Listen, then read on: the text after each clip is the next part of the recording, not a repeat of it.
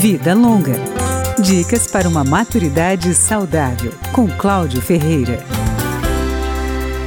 Longevidade excepcional é um termo usado pela geriatria para definir as chamadas idades extremas, a partir dos 90, chegando até mais de 100 anos.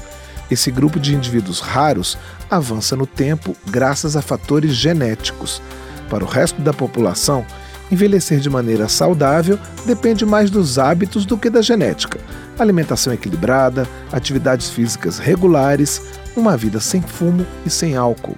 80% das pessoas que alcançam os 90 anos têm pelo menos duas doenças crônicas, como explica a geriatra Ana Cristina Canedo. As mais frequentes são a hipertensão arterial, a dislipidemia, que são as alterações do colesterol, as doenças cardiovasculares que predispõem ao infarto, as artrites e os déficits sensoriais que são da visão e audição. Além dessas, são comuns as síndromes geriátricas, como desequilíbrio e incontinência urinária.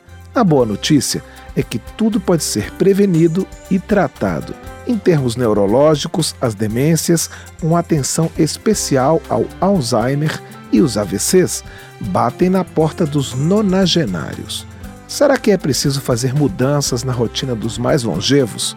Doutora Ana Cristina Canedo. Os idosos, eles são muito diferentes entre si. Então, não é a idade que vai determinar a mudança da rotina. O que vai determinar a mudança da rotina são as doenças e as incapacidades que cada idoso tem. Uma recomendação para a família é manter o acompanhamento médico ao idoso de forma regular e preventiva, e não só quando há uma intercorrência. Onde não houver um geriatra, é bom procurar um médico que centralize os cuidados.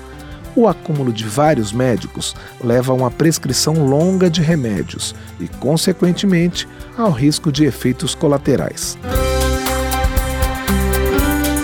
Vida Longa, com Cláudio Ferreira.